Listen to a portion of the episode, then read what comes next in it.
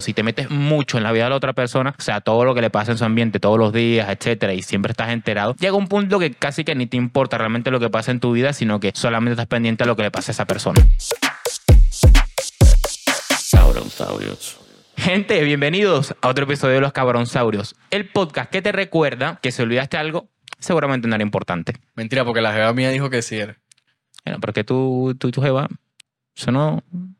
No, pero ella va, pero es que ella va, pero es que ella va. De- Defiéndelo. No, pero es que, defenderlo va, es que lo, que pasa, lo que pasa es que, coño, ella, coño, si me dice, ta, te lo, coño, y que la gente con jeva entiende. Lo que pasa es que tú no tienes jeva. Bueno, marico, pero bueno, se me olvidó tenerla, pues. Viste que no es importante. No es importante, ¿estás viendo?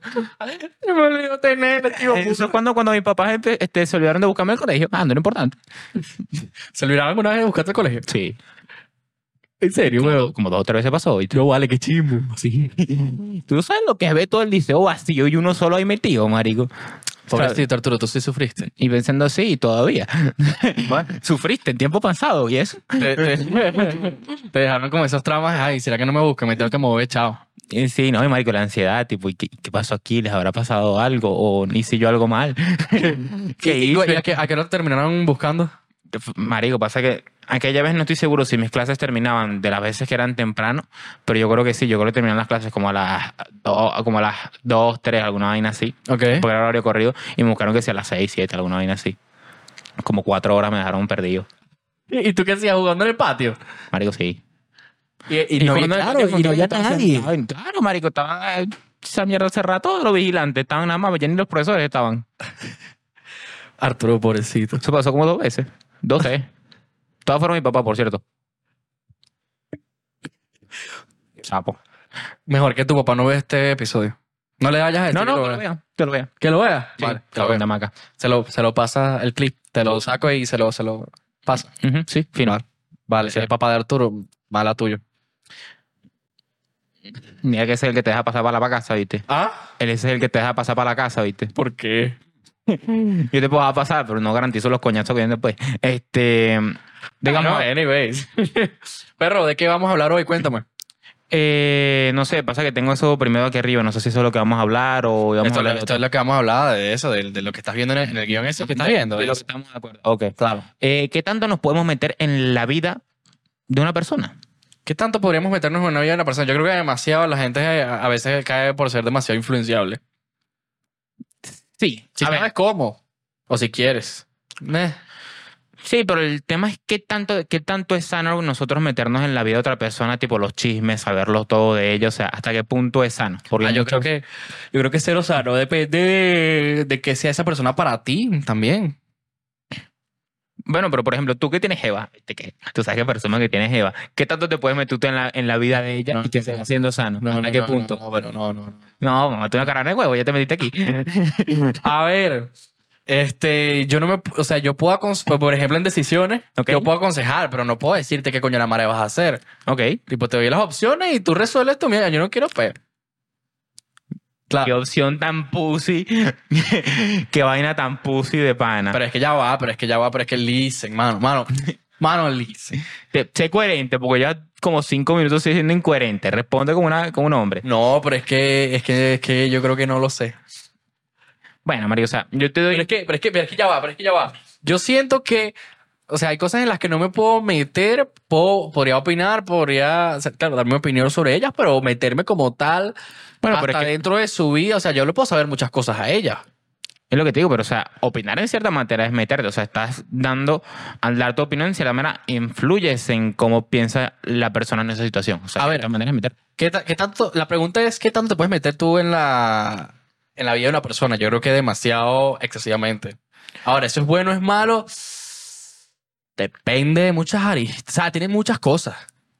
Yo no sé si hasta qué punto. O sea, yo pienso que es, ah, es un tema de libre albedrío. O sea, las personas deberían ser libres de tomar sus propias decisiones siempre y cuando no sean destructivas para ellas. O sea, si una persona se mete en tu vida en su totalidad, no yo controlador, novia controladora, tóxica, lo que sea, Ok. pero las decisiones que se están y cómo se está perfilando la vida de los dos está siendo buena, hasta qué punto está mal que sea la persona esa que controla tu vida. Supongo que cuando utilizas esa información que sabes para manipularlas y llevarlas por tu propio, por lo que tú creas. Por lo que tu propio beneficio, pero otra vez, Claro. si- hay- muchas personas, por ejemplo, o sea, te vas a encontrar muchas veces en Tinder o Badoo, este, esto en general puede ser en muchas vainas, Claro. pero por ejemplo, tipo, no, busco hombre o tal persona que me embarace y yo nada más cuido, se llama de casa y tal, y que él Yo nada más cuido, yo nada más cuido carajito. Exacto, yo nada más cuido carajito y tal, y el que lleve el resto de la vida. Y eso antes se llevaba así. Eso hasta qué punto era bueno o malo. Eh, Pero es que, por, ya va, explícame primero que nada por qué eso tiene que ver. Porque, tipo, la, la persona, o sea, ya está pidiendo que la mantengan. Que la mantenga y claro, y que lleven el ritmo de su vida. Otra vez, si la están manteniendo y, esa, y ya la- esta persona No, pero ya va, que te mantengan no significa que llevas el- que tú, que las personas deciden el ritmo de tu vida precisamente. que te mantengan significa que tienen ma- más, o menos el control de las decisiones que tú tomas en cierta manera. A ver, decisiones financieras, pero ya, por ejemplo, En general, o sea, si tus papás te, eh, te mantuvieron la mayor parte del tiempo, si tus papás, siendo lo que te dan los recursos, hubiesen dicho, no, tú vas a estudiar tal vaina, a lo mejor probablemente te hubiese tocado. Si hubiese sido más estricto. Claro, puede ser, pero socialmente no tanto. ¿A qué te refieres? La, o sea, te pueden tomar decisiones financieras de tipo, ok, vas a hacer esto porque esto, para esto es la plata, para esto te lo estamos dando o te lo estoy dando o lo que sea.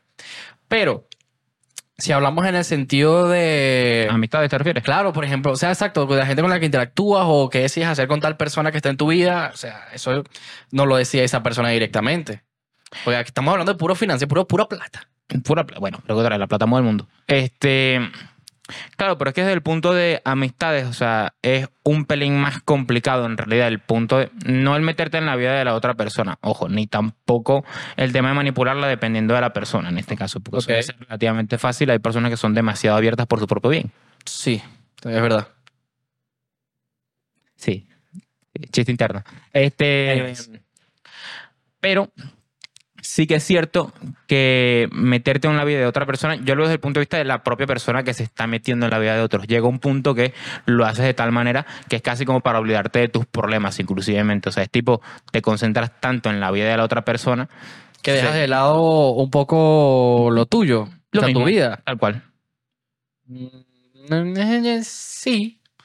Entonces, Sí. por ejemplo, estoy seguro que es un punto, un punto malo. Pero eso técnicamente es malo para ti, no para la persona de, de la vida a la que estás No, metiendo. Estamos hablando en qué tanto te puedes meter en... O sea, llega un punto que si te metes mucho, eso me refiero, o sea, en cierta manera el experimento pasa en tu vida, sino que solamente estás pendiente a lo que le pasa a esa persona. Un poquito, cla- claro, un poquito medio dependencia relativa a la persona. Sí, tal cual. Mm. ¿Qué es lo que te digo? O sea, eso muchas veces en relaciones tipo de, de pareja y tal, empieza, eh, todo empieza, a o sea, una persona orbita eh, en torno a las actividades que hace la otra. A eso Claro. me refiero. Claro, claro. Eh, es que, claro, ¿dónde está el límite de todo esto? Porque siento que no hay el límite precisamente, pero ¿dónde debería estar el límite? O sea, el límite lo debería poner la respectiva persona porque otra vez hay gente que se puede sentir cómoda con esa dinámica. Claro.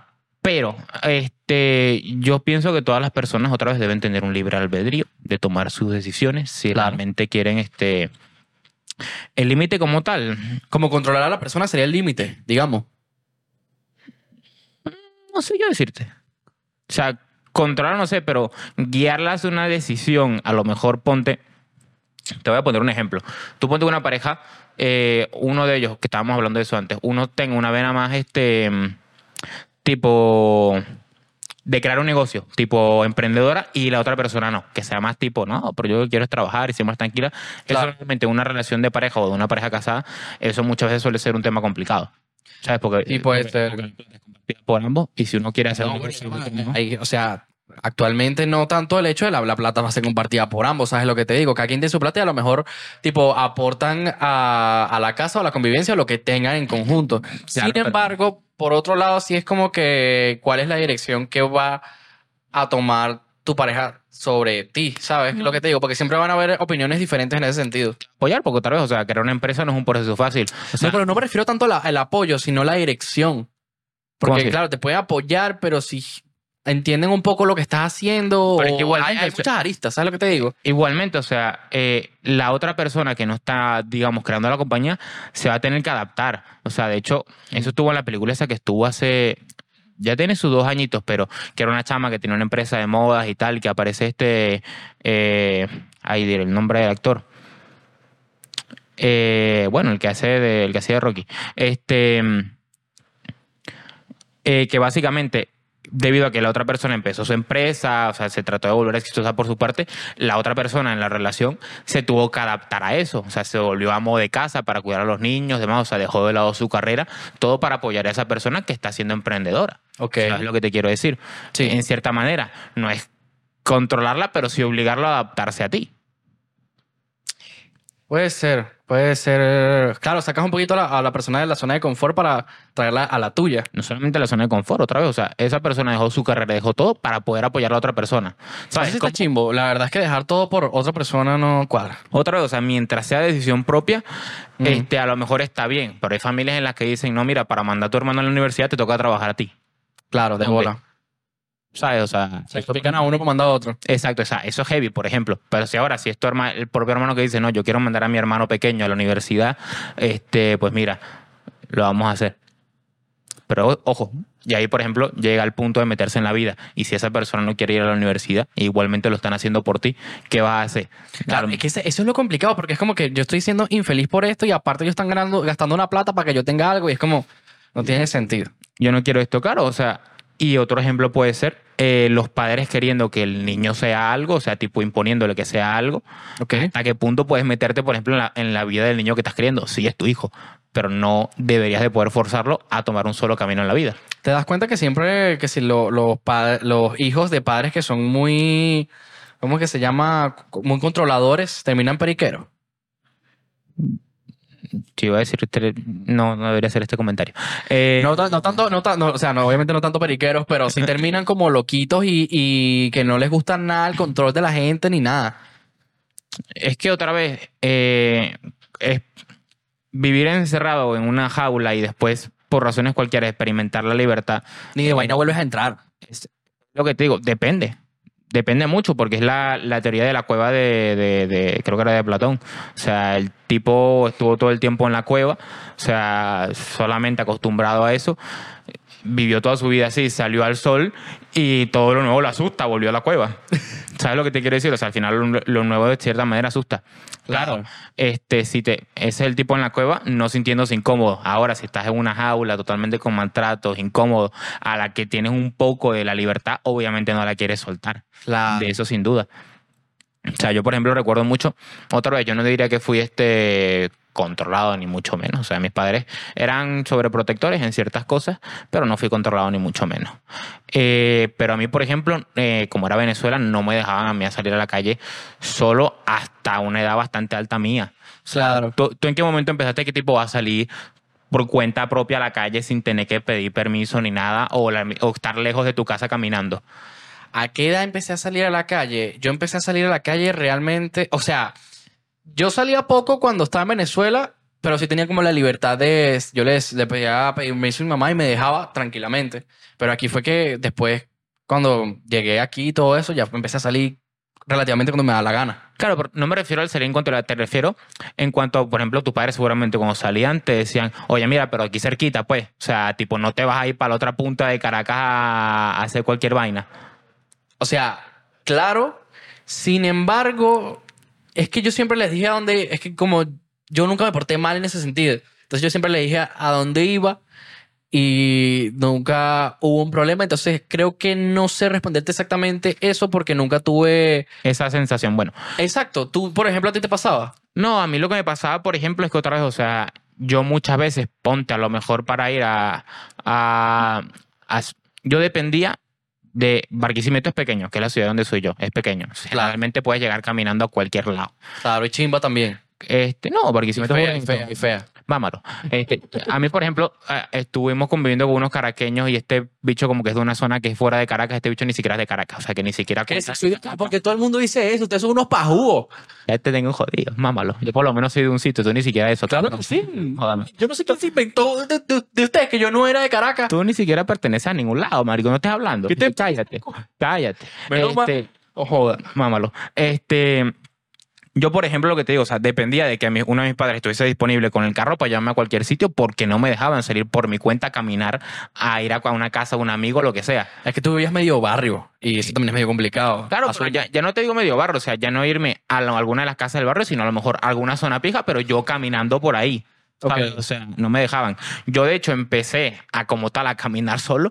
Eh, tipo, porque cuando mis papás se separaron y estaba yo solamente con mi mamá, claro, había ciertas cosas que ya habían tareas que no se re- podían repartir entre ellos. Entonces, tipo, yo empecé a salir solo, tipo, a pagar recibos de la luz, ahí a un centro comercial. Salía a caminar yo solo, imagínate. Ok. Y empecé a como agarrar esa libertad. Yo, tipo, la primera vez que lo hice, o sea, me sentí yo también así, tipo, como que, marico, estoy solo. O sea, relajado, pues, o sea, después de estar todo el tiempo que si encerrado, no sabes que si hasta aquí, si te agarro viendo, saliendo, no sé qué, te voy a joder. O sea, tipo, fue como que quiero seguir haciendo esto. Y yo me ofrecía y iba a pagar los recibos de la luz. No era tipo, coño, la madre, me toca pagar recibo de la luz. Era como que, ay, por fin puedo salir, salí a pagar los recibos de la luz, chao. y tranquilo salía, ¿sabes? O sea, Era una Y- experiencia. para mí tal, y, a partir de ahí fue agarrando la confianza y después salí que sí, por el centro y demás, y empecé a moverme por Barquisimeto. ¿Sabes? Eh, eso fue una- eso. Eso fue una gran técnica, la verdad. Te fueron dando confianza, poquito a poco, por lo menos con los mandados. Es que descubrí que con mi mamá era mejor a las buenas que a las malas. Eso lo, Ah, lo- lo- lo no, pero yo creo que yo creo que eso es con cualquier madre. No, pero Yo lo descubrí tarde. Ese es el problema. Que lo, lo descubrí yo tarde.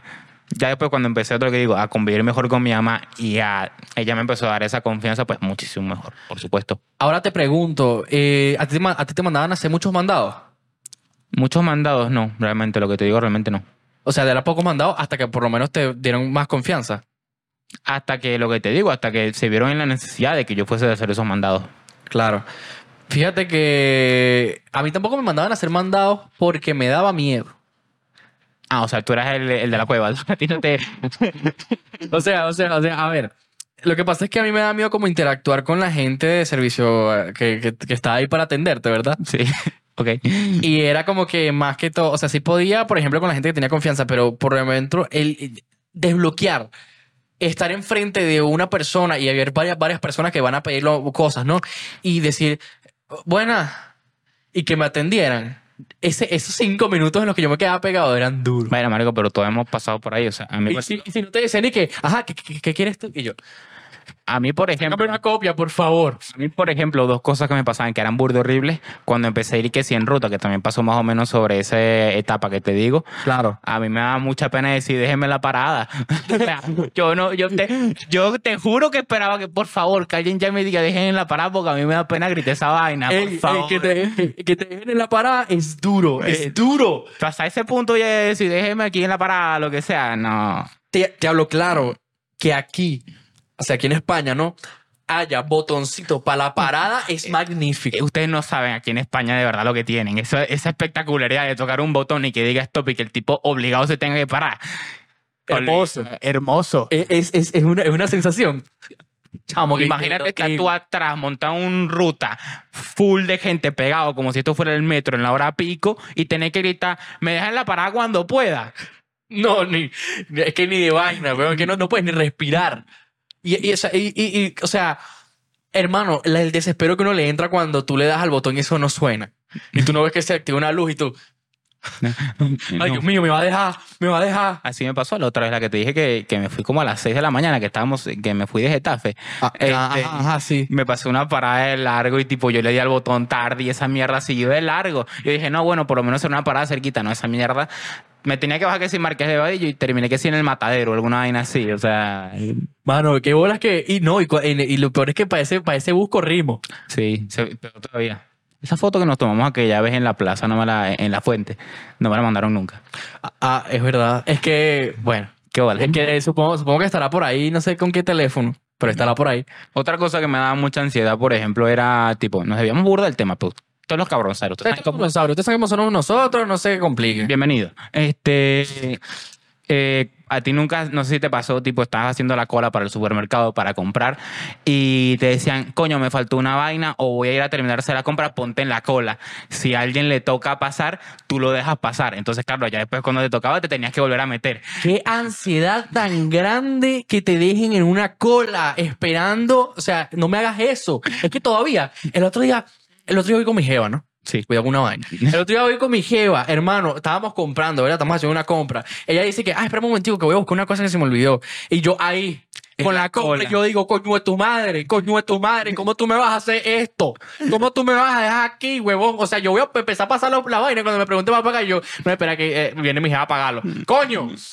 Eh, marico, o sea, y a mí me decían, es tan sencillo, no, sí, bueno, si van a pasar y yo todavía no he llegado, lo dejas pasar, no sé qué. Yo tipo como que, ¿perdón? Te juro, te juro que si algún día estoy fundido en plata y a mí me llega a pasar esa mierda, yo pago esa mierda, huevón. Yo a mi hijo nunca le voy a hacer eso. O sea, yo, mi papá me decía, ah, hijo, vamos al supermercado. No, papá, no quiero. No, pero yo te compro galletas, no sé qué, no quiero. No, pero ya va, ya va, ya va. Espera. Güey, güey, ya va. Eso es una cosa que ellos tienen que sufrir también, porque eso te enseña. Eso te enseña a pasar tu- tus miedos y a Tú superarlos. todavía lo estás sufriendo, Mario. O sea, No, yo le voy a decir, yo le voy a decir, agarra la tarjeta. Y cuando usted le diga, usted, cuando usted, cuando usted pase todo, usted agarra, le dice tarjeta y pone esa mierda encima y se va para el coño. y sí, te dice que tú vas a hacer, volver a hacer la cola para que tu hijo pase y lo vas a esperar afuera.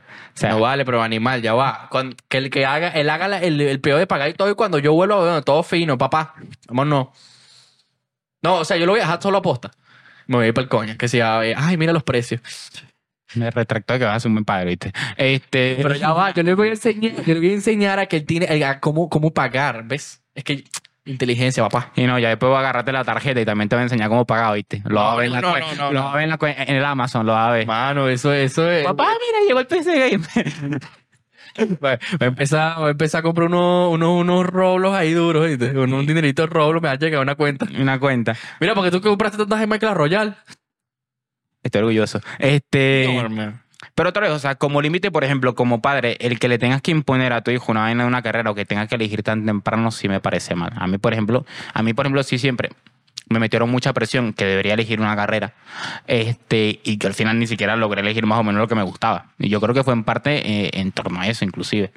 Y fíjate que lo, lo bueno es que yo creo que eso ya eso va a estar más obsoleto en el futuro, weón. O sea, de panito las universidades no le quedan más de 20 años. Hablando claro. No, yo creo que más le queda más tiempo. Es que 20 años duras. Es que tienes, A duras penas creo que 10 incluso. Tienes Tienes duro. tienes que tener en cuenta que también van a salir nuevos puestos y más, este, la sociedad sigue avanzando, se van a necesitar profesionales nuevos para ciertas áreas nuevas que se vayan a desarrollar. Yo creo que... Y lo, tienes exacto, que formar- exacto. y lo tienes que formar en algún sitio. Pero yo creo que van a ser más como en centros especializados, en cursos o universidades que se hayan adaptado a incluso online.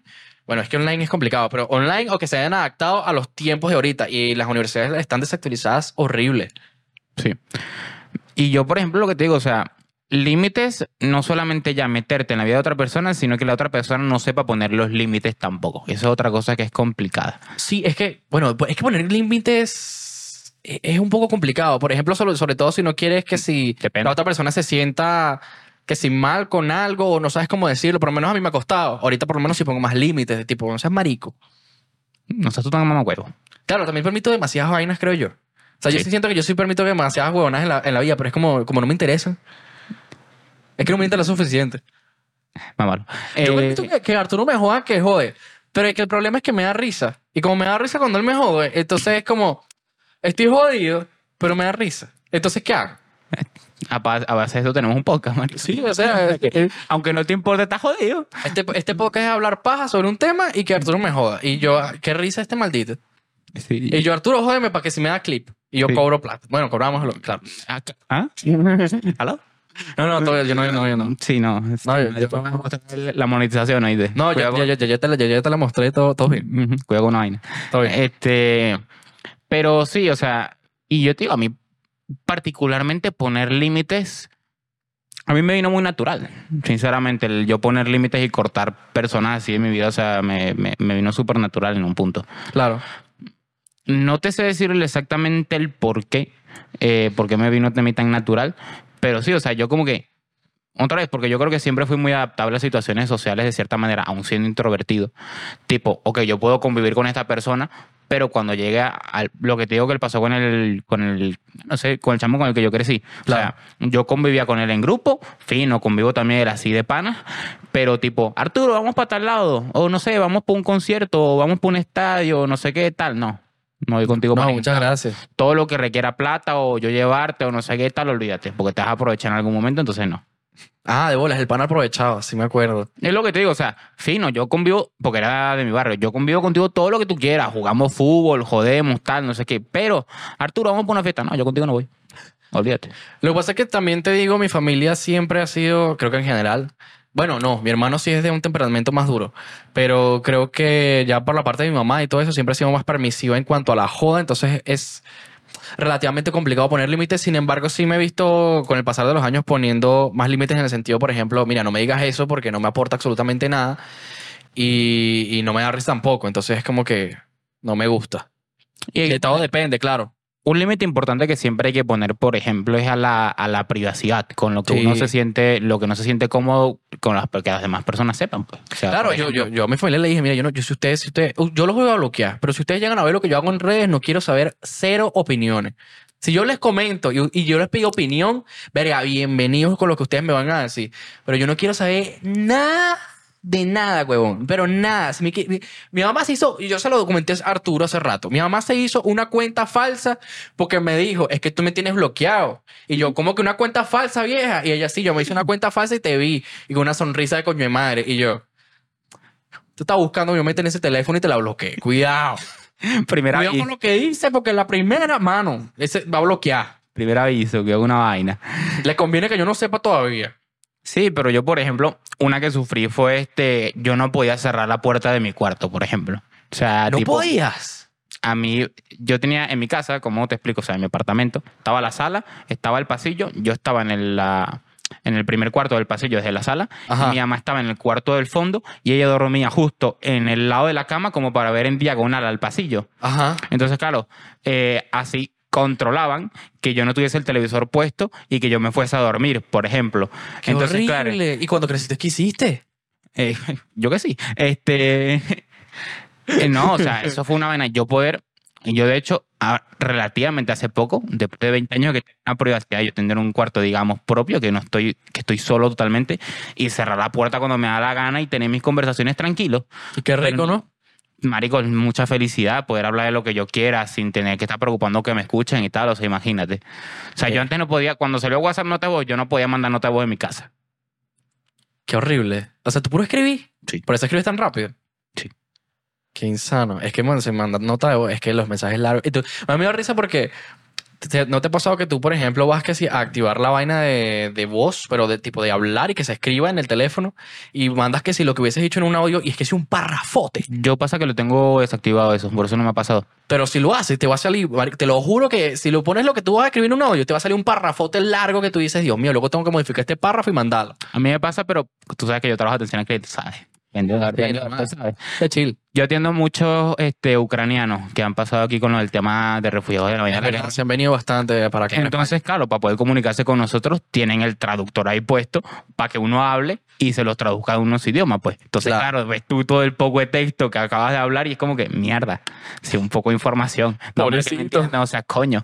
hay, que, hay que condensar un poquito y hacerlo lo más posible. Piensa que no todo se traduce, son idiomas distintos, no todo es este eh, paralelo, pues habrá palabras que uno dice aquí en español que no están en ucraniano de ninguna manera y hay que buscarle sentido y será hasta más largo, pues. Es horrible. Eh, te quería preguntar, me acordé hablando de lo de las puertas. Yo quiero que tú definas si la puerta que yo tenía es la peor. Te voy a dar razones. Está la puerta normal, la que se abre, se cierra, la, la toda la vida. ¿ok? Está una de las puertas más chimbas, que es la, la de... La cortina. La cortina. ¿Verdad? Y está la mía, que es una combinación de las dos. Porque es una huevonada que era como, como, ya va, ¿cómo les explico? Espérense un momento. Esto yo también Que era como interesante. así y así, ta, ta, ta, ta, ta, ta, que era como un como medio persiana que hacía traca, traca, traca, traca, se cerraba, traca, traca, traca, traca, se abría. Ya sé de lo que me hablas, o sea, es tipo... eh, eh, era como retráctil, por decirlo de alguna manera, o sea, tipo Sí, como, que que zigzag. como un acordeón, o sea, Ah, como un acordeón. básicamente. Pero que era muy fina la puerta o No, no era, no era fina, pero lo horrible de esta puerta es que realmente no era una puerta normal, así que no cubría demasiado el sonido. ¿ok? Entonces funcionaba prácticamente como una maldita puerta de, de, de, de, de cortina, pero al mismo tiempo era horrible porque sonaba demasiado cuando la abrías y cuando la cerrabas. Entonces, como coño la madre, yo salía de mi cuarto de noche, tenía que decir que. Para poder, para poder, poder abrir la maldita puerta. Yo Es peor que la cortina. No, la cortina es peor. La cortina es peor. La cortina es peor. Pero depende de la densidad de la cortina. Marico. La cortina es silenciosa. Ahí te lo dejo. Pero sí, sé que y después el sonido que sale que. O sea, Es verdad. está, está, Sacrificas el sonido que sale. Marico, es como que, que, que tú me digas, no, o sea, eh, me baño, pero, o sea, es como estar en un baño, Marico, con la cortina de que te estés bañando. Estás ahí. Nada, nada, de que te abran la vaina y estás desnudo, o sea. Bueno, no, pe- peor, peor, peor que las de mi liceo. ¿Sabes es esa- a la puerta de mi liceo? ¿Cómo? No tenía puerta. No tenían puertas. sí. Había algunos salones que tampoco de nosotros que no tenían puerta, pero. Y había como un ruido de fondo típico que era como que siempre carajitos hablando y profesores hablando y era como constante. Eh, es bien curioso esos ruidos de fondo, ¿verdad? De, la vida. O sea, tú sales al- a, tu, aquí, escuchas que si hay un montón de gente hablando y jugando, donde estamos nosotros ahorita, vas- sales a la calle y escuchas que si el viento o los coches o todo. Es bien curioso los, los ruidos de fondo que tenemos en nuestras existencias.